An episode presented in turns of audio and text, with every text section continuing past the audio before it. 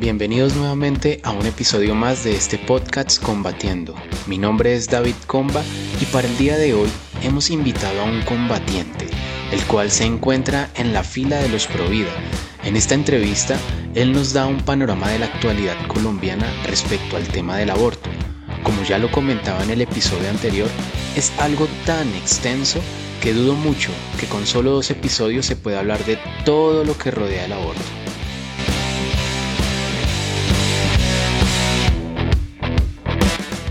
Sin embargo, espero esta entrevista pueda ser de gran utilidad y también pueda dejarte reflexionando.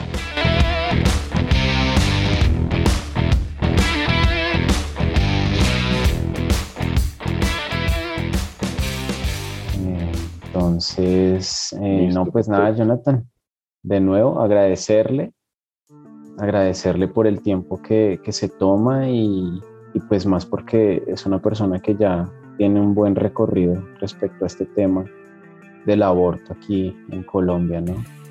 Así que pues me gustaría empezar primero por, por preguntar, pues bueno, ¿quién es Jonathan? ¿Qué, ¿Qué, está haciendo en estos momentos frente a ese asunto? Entonces, no sé, es una pregunta muy abierta, pero lo que nos quiera comentar, Jonathan. Bueno, gracias David por, por la invitación a, para poder hablar de estos temas y, qué bueno que, todo esto mm, esté sobre la agenda, que empiece a tomar preponderancia en la opinión pública. Y, bueno, mi nombre es Jonathan Silva, eh, yo siempre he sido activista eh, social eh, con un énfasis político. digamos que esto me lo tomé muy en serio mm, como desde la universidad, cuando pues hacía digamos que activismo político, acompañaba campañas, eh, campañas políticas eh, y ahí me fui formando ya digamos que, que hubo un, una, digamos que algo trascendental para mí en el tema de activismo, y aquí estoy hablando de activismo en general, no necesariamente lo que nos convoca hoy, que es el tema Provida, pero para mí fue muy importante lo que fue el debate del plebiscito a la paz, eh, tanto del sí como del no que teníamos un plebiscito que en última instancia para mí era inoperante preguntarle a la gente si quería la paz o no. Pero bueno, en ese momento mm, yo acompañé la, la, la idea de apoyar el sí. Eh, hoy día debo decir que me arrepiento un poco, pero, mm, pero mi argumento básicamente era que era una persona que le interesaba mucho la defensa de la vida.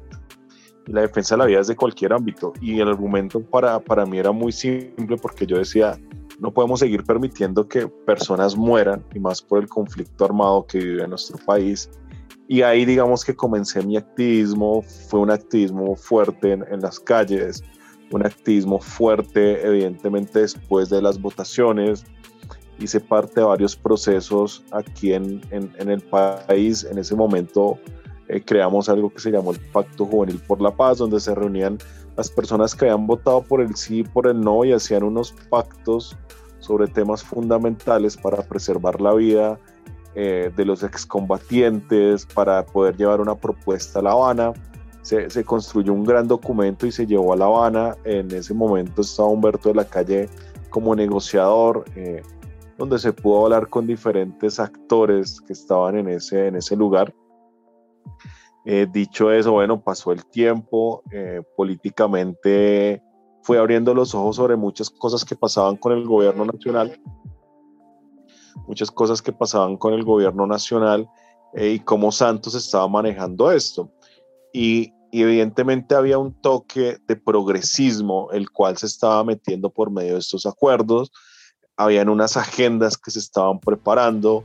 Evidentemente por ese entonces veíamos mucho la participación de, de, George Soros y el interés en, que se firmaran los, los tratados de paz, se reunió varias veces con Santos y se empezaron a colocar algunos temas sobre la mesa.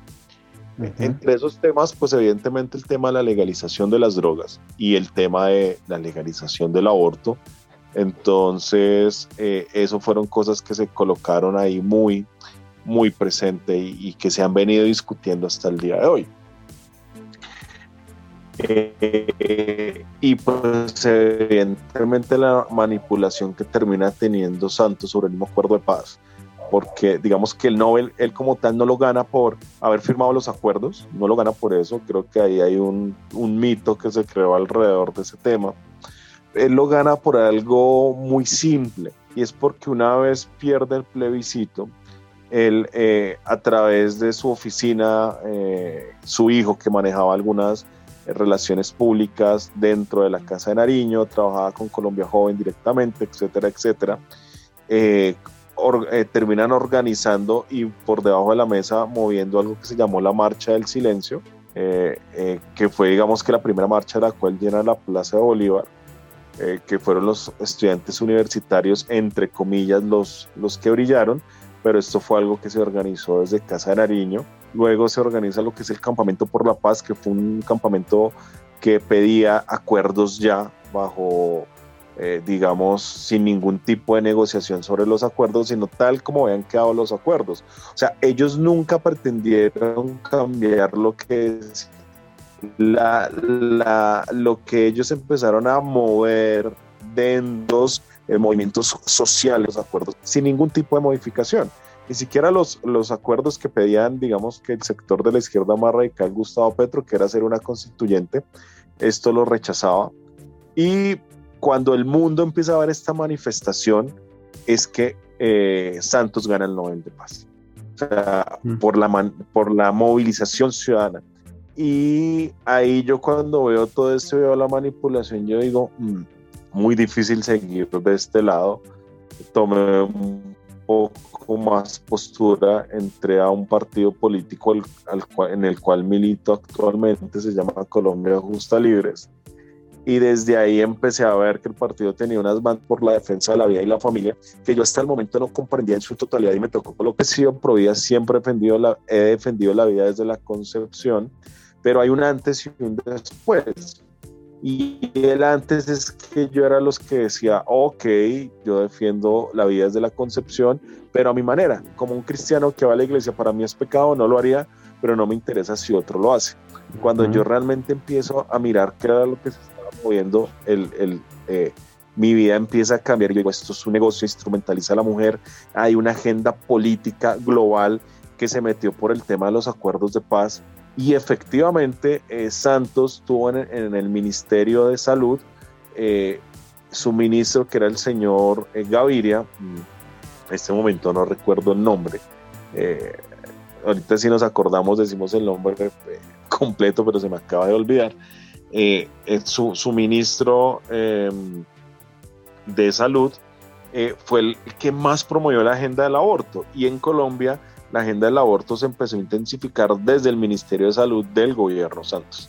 Y todo esto, digamos que de la mano con, con los acuerdos de paz, de la mano con movimientos feministas, de la mano de movimientos progresistas, de medios de comunicación, etcétera, etcétera. Entonces, yo cuando empiezo a ver todo este lobby armado, digo, tenemos que hacer algo, eh, cambia mi percepción, eh, yo digo, no se puede justificar ningún tipo de muerte en ninguna etapa eh, y tenemos que tomar eh, em, postura como cristianos y tomar partido.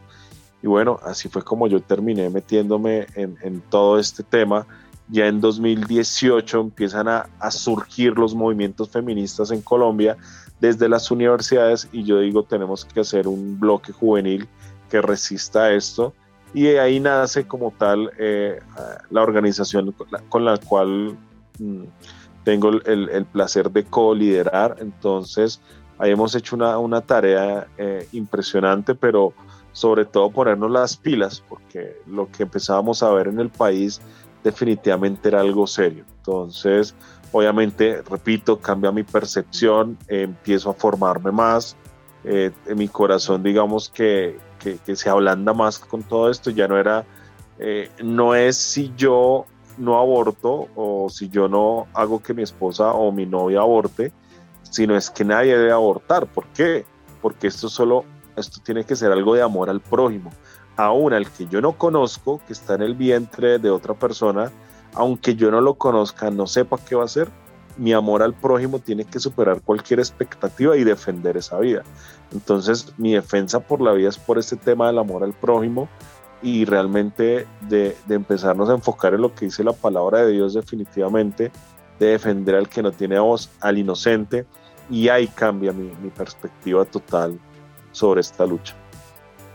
Wow, no, Jonathan, vea, yo estoy aquí, mejor dicho, atento a todo lo que dice porque prácticamente me acaba de dar un contexto que sinceramente hay muchas cosas que yo desconozco en el escenario político, ¿sí? digamos que no ha sido mi fuerte, pero todo esto que me dice Jonathan es impresionante, de verdad, y, y cómo llegó a cambiar de un momento a otro esa perspectiva, porque eh, hay algo que, que, yo he notado, que muchas veces, a veces eh, el cristiano, digámoslo así, el cristiano de a pie, que está hasta ahora como empezando a inmiscuirse en muchos aspectos sociales, eh, a veces tiende como a, a ser seducido, ¿no? Por, por corrientes ideológicas que que de por sí a veces van en contra de, muchas cosas de,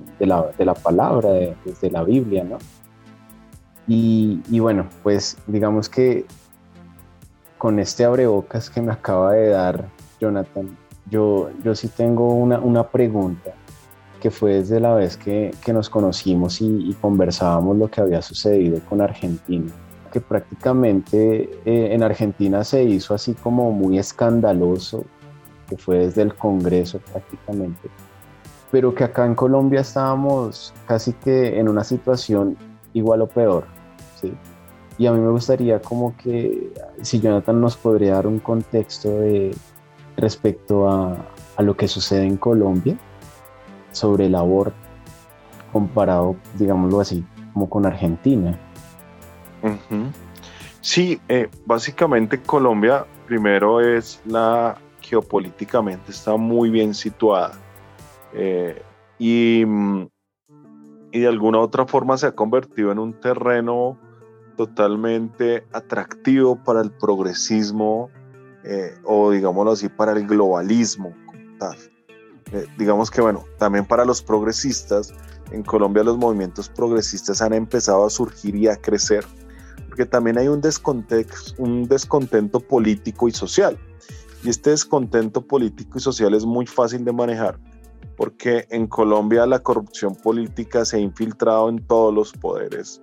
Hemos visto cómo las campañas políticas se han visto manchadas por el tema de Odebrecht, cómo eh, políticos manejan mal el tema de alimentación escolar, niños se mueren de hambre, el, el tema de la guajira, cómo hay un descuido por parte del Estado a los más vulnerables y esto de alguna otra forma ha creado un descontento en la juventud y hemos tenido un sector de la izquierda eh, que cada vez ha mejorado mucho su discurso, porque el, discurso de la izquierda en Colombia pasó de solamente quedarse en los sindicatos.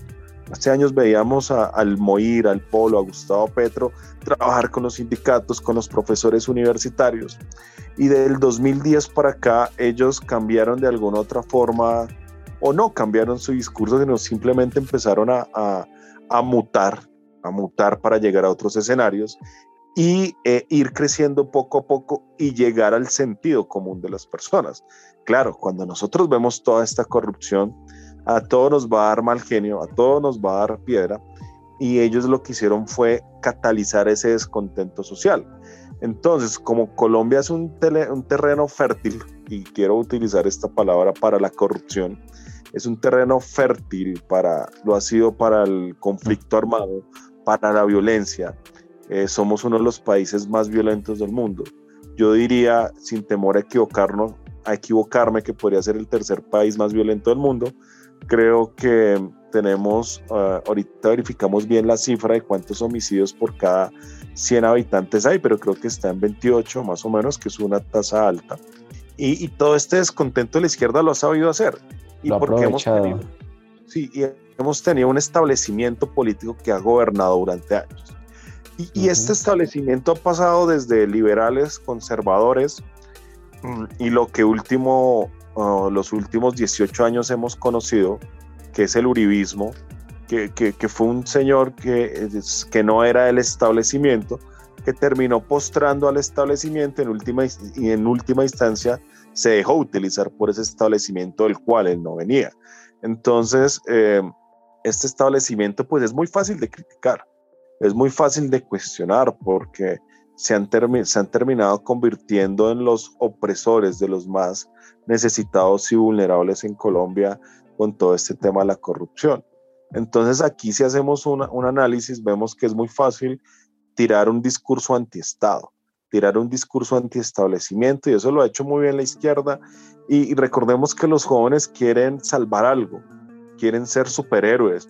Y la izquierda les ha dicho, mire, aquí está la capa, aquí está el discurso, séanlo y los han mandado a las calles a protestar, a manifestarse, etcétera, etcétera, en los últimos años. Y esto de alguna u otra forma eh, ha volteado la mirada de los grandes, eh, de los grandes eh, personajes que dominan el mundo hacia Colombia. Y centrándonos un poquito en el contexto colombiano, aunque la izquierda y más que todos los movimientos feministas hoy los vemos diciendo vamos a acabar con el sistema patriarcal y capitalista, vamos a derrumbarlo, eh, eh, muy conscientes, están siendo financiados por el capitalismo más salvaje para promover su agenda. Organizaciones como Alvear Asociados, que es la organización de, de abogados que defiende a Iván Cepeda, que defiende a Petro y a cuanto izquierdista uno conoce, pues ha sido financiada por George Soros. De Justicia, que es una organización de litigio estratégico Rodrigo Primi, una persona de izquierda eh, que hace litigio estratégico a favor de la despenalización del aborto y a favor de la legalización de, las drogas y hasta se ha metido a, proponerle a la Corte Constitucional eh, temas de orden fiscal, de recaudo de impuestos, o sea, hasta allá han llegado. Y esta organización ha recibido más de 20 millones de dólares e información que podemos revisar en, en sus estados financieros y en el dinero que sale de la Open Society hacia ellos eh, para su trabajo de, activismo judicial. Y así vamos a encontrar un jurgo de, organizaciones como Colombia Diversa. Colombia Diversa está muy bien financiada por esta gente. Y, otras, y muchas, y muchas organizaciones, Pacifista, El Espectador, todos estos medios progres han sido infiltrados por George Soros. Y no solo por George Soros, sino porque no, este tema no solo de Soros. Eh, y aquí nos dicen los conspiracionistas, pero pues es que no hay que ser conspiracionistas, sino simplemente ver los estados financieros y qué agenda están moviendo, porque básicamente les interesa tener un dominio geopolítico sobre eh, la forma, hoy día la forma de pensar de las personas. Entonces esto entenderlo nos llevaría a otras discusiones, pero eso es lo que está sucediendo. Y para hacértelo un poco más concreto, en habla hispana, en Latinoamérica, sacando Brasil, eh, el único país que tiene una oficina de la Open Society donde sale el dinero para todo para toda la región, para estos movimientos, para estos movimientos abortistas, está en Bogotá, Colombia.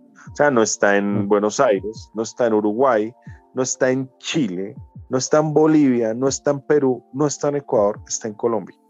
O sea, este ha sido tanto el terreno fértil para ellos que están sembrando su semilla. Y eh, políticos como Juan Manuel Santos eh, lograron abanderar esto. Y no solo hablemos de Juan Manuel Santos, con, con, con Soros o su familia, su hijo Alexander Soros, se ha reunido Claudia López, se ha reunido Sergio Fajardo, se han reunido casi todo, todo el establecimiento se ha reunido con ellos. Desconozco si Gustavo Petro lo ha hecho, creo que no, pero, pero no sería raro, pero hasta el momento creo que no ha pasado. Eh, y lo curioso es que la izquierda aquí empezó a hacerle control político a Soros. El primero que yo lo escuché haciéndole control político fue a Jorge Robledo, eh, eh, presidente o no sé cómo, cómo se le catalogue hoy, del MOIR y que hoy tiene su, su movimiento político que se llama Dignidad. Y la izquierda como que antes le hacía este control político a estos globalistas. Hoy día pues se han dejado seducir y eh, todo este dinero, eh, lo cual acabo de hablar, ha sido utilizado para financiar todos estos movimientos. Y, y cuando yo digo que podemos estar peor que Argentina, bueno, aquí tenemos una, una sentencia que es la C355, que despenaliza el aborto en unas causales, más o menos son cuatro. Eh, y ahí dentro de esas causales hay una muy particular que es el tema de salud mental de la madre y psicológica. Y también sabemos que la OMS ha definido el tema de salud integral eh, y ha metido este concepto que, que, es transversal con, con, la parte de salud mental y de salud psicológica. Y en el 2018, con todo este litigio estratégico, salió la SU 096 y la cual termina quitando un poco de barreras para el aborto. Y este tema de la salud mental se pone aún mucho más interesante. Y es que ya no es necesario que, que un profesional en, en, psiquiatría emita un certificado de salud mental, sino cualquier profesional de la salud. Ya no es necesario que un, eh, un experto en fetología eh, diga que el feto viene con una malformación y que no puede vivir en el vientre o después del parto, sino cualquier profesional puede decir aquí hay una malformación congénita, asesinamos, asesinemos a este ser que viene en el vientre. Todo esto a través de esta sentencia eh, unificada que, que, pues expide para que la, la corte, para que la, el Ministerio de Salud la aplique. Y eh, todos conocimos el caso de Juanse, eh, un padre que se opuso a este aborto y vimos un aborto de siete meses. Después vemos a la gente de Profamilia decir, no, es que con las leyes aquí en Colombia, o por lo menos con la sentencia C355 y con ciertas eh, sentencias eh, que han salido alrededor de eso, se puede divinamente abortar hasta el noveno mes, amparados en este tema de salud mental. O sea, y esto es muy fácil realmente de justificar. Por ejemplo, cuando vemos las cifras en Bogotá por parte de la Secretaría de Salud, eh, y te lo voy a decir así, evidentemente, eh, para no sacar aquí el documento, pero te puedo decir que de cada 10 abortos, 7 eh, son por el tema de salud mental. Y los otros son por causa de violación, por causa de, que definitivamente la salud de la madre está en riesgo, riesgo, pero son muy mínimos. O sea, te puedo decir que por familia ha practicado unos 18 mil abortos para, por salud mental y en los últimos tres años cero por el tema de violación. Esta es una información que, que, logramos obtener de la Secretaría de Salud de Bogotá. Te hablo de Bogotá porque cuando uno pide estas cifras a nivel nacional al Ministerio de Salud son muy, mm, o sea, no, no la dan completa. Entonces, ahí también tenemos una falla en las cifras oficiales que habría que empezar a estudiar. Entonces, por eso mi argumentación que estamos peor. En Argentina salió una ley que es terrible y, nos dimos cuenta que se legalizó el aborto y murió hace poco una joven después de haber legalizado el aborto en Argentina, pero es hasta la semana número 14. Aquí con estos micos que han metido en, la, en las sentencias que han salido en los últimos años, en los últimos 15 años, eh, vemos que estamos en una situación peor. Uno, por una estrategia geopolítica del globalismo y aquí cuando yo hablo de globalismo no quiero hablar de izquierda y de derecha. Por eso yo te digo, porque esto es un gran negocio.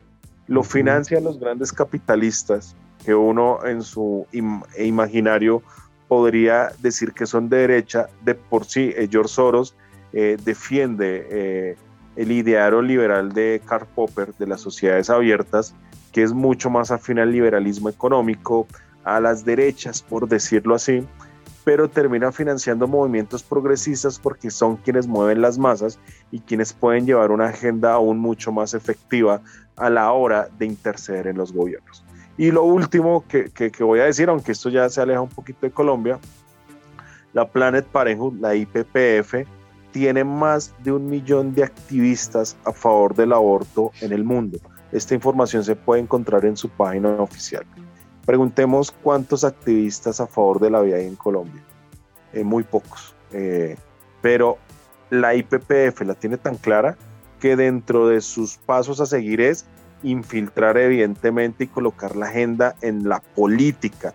Ellos sí saben para qué es la política. Aquí nosotros todavía estamos discutiendo, ay, no instrumentalice los movimientos pro vida, no haga política con los movimientos pro vida, ay, no, no, no, no cojan la, la causa y no sé qué no dañen la causa. Pues cuento porque es que eh, la izquierda sí lo sabe hacer, el progresismo sí lo sabe hacer, los que están a favor del aborto sí lo saben hacer, saben colocar sus, congresistas progresistas, saben cómo llegar a las cortes eh, de cada país y el debate no sea vía, eh, vía, digamos, por el Congreso, por el constituyente primario. Ellos son muy audaces y muy astutos.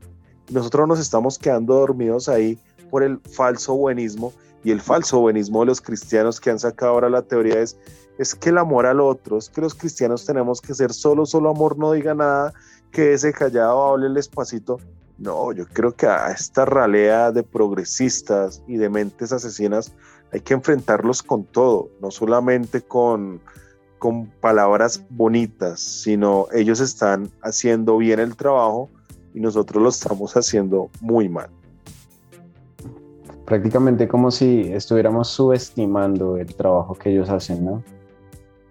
Más que subestimando, yo creo que es la ignorancia y la falta de querer aprender cosas nuevas. Yo dudo que alguien con una fe genuina subestime al, enemigo. Más bien creo que le da pereza informarse, formarse y abrir los ojos. Cuando todos abrimos los ojos, porque todos hemos estado en ese estado de, de no creer que esto era conspiración, que esto era eh, algo que unos locos se inventaron, ya cuando empezamos a hacer un análisis más juiciosos de lo que está pasando en el mundo, abrimos los ojos. Creo que ese es el camino de poder informarnos. Es impresionante.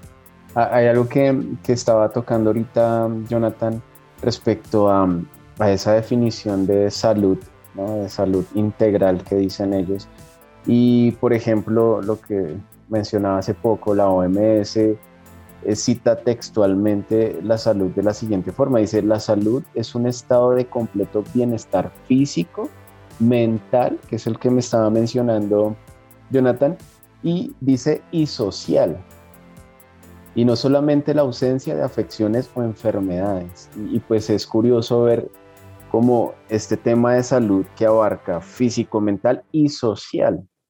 En el sentido yo puedo considerar como eh, otra de las, de las objeciones que hacen estas personas pro aborto es el tema de, aquellos hijos que pueden traer a este mundo eh, una familia pobre, que, le va a ofrecer a ese niño, ¿sí?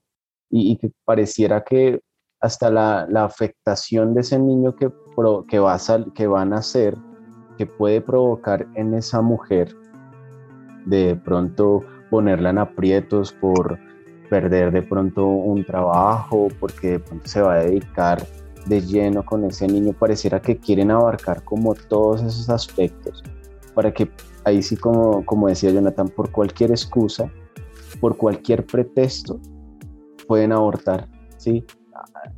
Digamos que hablando en, cuestiones tan ambiguas, ¿no? Como, como el tema de, bueno, ¿quién, ¿quién certifica realmente si una mujer tiene algún problema? Bueno, de por sí ya tiene un problema porque el solo hecho de querer ir a abortar a su hijo y, ahora cualquiera puede llegar a decir que hasta tiene alguna dificultad económica y que no puede tener tampoco a este niño y entonces pues prefiere que, se acaben con la vida, ¿no? Quiero, quiero decir algo y es, em, quiero decir algo y es, como tal la definición de la OMS no está mal. Si nosotros vamos más o menos, el 43% de la población colombiana, y hablo tanto de hombres como de mujeres, eh, eh, sufren de salud mental. ¿Y a qué me refiero con esto? Que evidentemente esto no es solamente el tema de enfermedades, sino voy a poner un ejemplo muy pragmático. Un bogotano sale al, al, al Transmilenio, se encuentra realmente con una aglomeración, súper difícil coger su transporte, se va dando cuenta que va a llegar tarde al trabajo, que va a llegar donde el jefe, se va a ganar un memorando con el cual lo podrían despedir por llegadas tarde y esto empieza a crear unas preocupaciones y realmente la gente se empieza a enfermar, se empieza a estresar, pero esto es tanto para hombres y para mujeres. O sea, claro que tenemos que hablar de salud mental, claro que hay que asimilarla así en la salud integral de la persona, eso es algo que tenemos muy claro. Lo que aquí y en lo que tenemos que enfocar el debate es que esto no se puede convertir en un instrumento como, se, como lo es hasta el día de hoy para acabar con una vida humana. Y evidentemente para ellos un bebé en el vientre no es humano. O sea, ellos lo, ellos lo, lo, lo dicen así, pero biológicamente y científicamente no han logrado eh, refutar este, este tema. Y, y, tenemos que dar un debate sobre derechos humanos, sobre qué es la dignidad humana y desde dónde comienza la dignidad humana. Y nosotros sabemos que la dignidad humana desde, desde la etimología de lo que es dignidad humana, comienza desde la concepción hasta la muerte final. Entonces, eh, ¿y quién más habló sobre este tema de la, de la, de la, de la humanidad, del, del gen humano, fue Francis Collins en su Genoma Project. Y ahí hay un estudio totalmente claro donde dice una célula que viene de la unión de, de, un hombre y de una mujer y, todo esto es un ser humano. ¿Por qué? Porque tiene el genoma humano, lo cual lo hace humano. O sea, desde que uno es una célula, ya la, la, la ciencia más moderna lo ha dicho. ¿Qué pasa? Que este tema del Genoma Project sale más o menos por allá en el 2004. Es tan moderno que ya en esa fecha, pues ya habían avanzado las agendas abortistas Mm, mucho. Entonces, obviamente tenemos una, un camino por recorrer y un camino por empezar a debatir qué son los derechos humanos, qué es la dignidad humana y desde dónde tenemos que abordar este tema. Ahí tenemos que tener eso muy claro. Entonces, evidentemente, eh, el lobby y, y pues aún la misma OMS aprovechado esta, este tema para promover el aborto. Y a eso nos oponemos radicalmente. Exterminar a otros simplemente porque no tiene un bienestar económico, em, eh, digamos que mm, estable, o que hay estrés, o que hay, o que hay estas cosas, no se convierte más que en una idea nazi de querer tener un ser humano perfecto, un superhombre que llegue sin problemas, que tenga una familia sin problemas, que tenga una familia perfecta, una raza aria es lo que se está queriendo crear. Y esto hay que meterlo dentro de la retórica del discurso, y es porque aquí no estamos en contra de la mujer no estamos en contra de nadie. Pero este tema de salud mental se debe abordar en general y deben haber unas políticas públicas que realmente el ciudadano de a pie tenga un bienestar tal que, dejemos de hablar de salud mental, pero es que la verdad es que más del 43% de la población colombiana lo vive. Ahora, yo esto lo pondría mucho más alta, yo diría que el 100%. O sea, obviamente estas estadísticas nos dicen, hicimos un estudio donde nos dimos cuenta que el 43% tenía temas de salud mental. Y yo creo que el otro 60%, mm, 57% eh, dijo, no dijo que tenía problemas de salud mental, pero los tiene, porque vivimos en unas sociedades totalmente caóticas, en unas sociedades que tienen problemas de inseguridad, que tienen problemas de la economía ahorita por este tema del COVID. Bueno, tenemos un poco de problemas, de cosas que nos estresan y nos van a enfermar mentalmente, pero no por esto tenemos que ahora argumentar para matar a un ser humano. Y ahí tenemos que hacer la diferencia de cómo manejar este debate de salud mental. Y esto hay que tratarlo desde los consejos, desde el Congreso, y hay que avivar el debate. Si nosotros lográramos tumbarle esto a la Corte Constitucional, tendríamos, o a la C355, tendríamos un avance inmenso. Un avance inmenso. Claro, queremos acabar la C355, pero es utópico, porque necesitamos años para que esto suceda, pero vamos dando pasos eh, eh, de a poco para hacerlo. Pero frente a esa pregunta te podría contestar es esto. Y sí, o sea, el hecho de que tengamos sí o sí problemas mentales no significa que entonces por eso vamos a acabar la vida de, de cualquier persona, ¿no? O sea, hasta de la casa, si tengo problemas que generan en mí algún estrés mental con las personas que convivo en mi casa, eso no me va a dar ningún derecho de entonces asesinarlos para yo estar más tranquilo. Prácticamente se ve como algo así, ¿no? Y es que mucho nos estresamos simplemente conectando el celular o porque se me dañó el cargador o porque el internet se me cayó y tenía que mandar un informe al jefe o a la universidad y no se pudo y me estresé. Otros se deprimen porque la novia los deja o porque el novio los dejó o porque 10 mil cosas y eso se está convirtiendo en un argumento para abortar. O sea, no, estoy estresado, no tengo plata. Ahora está pasando algo en Colombia terrible y es que hay una, eh, a las mujeres cuando llegan a, las clínicas se les está induciendo al aborto, se les está empezando a preguntar y es deseado y tu pareja te apoya y tienes el dinero y no, esto es una inducción al aborto, eso está pasando ahorita en Colombia, eso está terrible y nadie está haciendo nada sobre este tema y necesitamos hacer algo sobre eso, porque es que la medicina está para salvar vidas. La medicina, o sea, en su juramento hipocrático es eso. No tienen por qué estar eh, leyéndole a la gente la C355 como manual que se debería implementar y si no hay multa. o sea, esto es terrible lo que estamos viviendo y esto es algo que, que, que se me ha escapado decir en otros espacios, pero eh, esto es tan estructural que casi que se está volviendo una imposición, aunque ellos dicen, es que nosotros no queremos obligar a nadie a abortar. Bueno, pues si no quieren obligar a nadie a abortar, ¿por qué están permitiendo que esto pase en las clínicas y que a la mujer primero se le, se, le, se le induzca al aborto y no a la vida? Entonces sí hay una presión y sí hay un mensaje subliminal sobre esto, entonces también tenemos que, que abrir los ojos sobre estos temas. Bueno, Jonathan, y para terminar, sí me gustaría pues unas últimas palabras respecto al cristianismo, a la iglesia, al cristiano que quiere involucrarse y, por qué debería involucrarse en estos aspectos. Hay personas em, eh, aguantando hambre, sufriendo, eh, o sea, y uno dice qué está pasando con la transformación, qué está pasando con lo que le estamos proponiendo a la sociedad. Evidentemente la sociedad civil tiene un trabajo de prestar una atención social, hacer un servicio social, pero yo tengo que enfocarme en transformar mi entorno.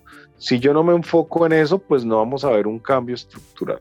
Y, y, de alguna otra forma lo que pasa en los países como Suiza, en los países nórdicos, que a través de un pensamiento cristiano lograron transformar en su momento ciertos problemas que tenía la sociedad y lo lograron. Por eso hoy día son eh, países modelo en muchos temas. Lastimosamente el progresismo en términos de pensamiento se los ha tomado. Pero, pero tienen una historia larga que, que, que, hace falta discutir en muchos espacios. Pero si nosotros nos enfocamos en esa idea, pues realmente vamos a ser eh, un eje transformador. Eh, y el cristiano debe pensar en eso, debe pensar en, cambiar las cosas, en cambiar el statu quo, en, en ser realmente revolucionarios en el buen sentido de la palabra, en proponerle algo a la sociedad y en transformar y cambiar el pensamiento de las futuras generaciones y tenemos que comenzar desde la niñez. Si nosotros logramos trabajar con la niñez, vamos a hacer una gran tarea y vamos a ser acusados de que los estamos adoctrinando y todo esto que ahora se inventan para impedir el avance.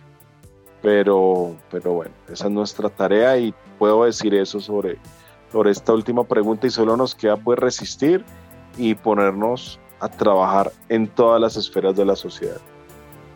Super Jonathan, y qué pena Jonathan, ahí le quiero meter ya ahora sí la última, la última pregunta y, y a conocer mucho más este proyecto en el que viene trabajando y es cómo, ha sido el trabajo en nacer, cuánto lleva ese trabajo y, cómo se ha desempeñado ese, ese equipo de trabajo de ustedes.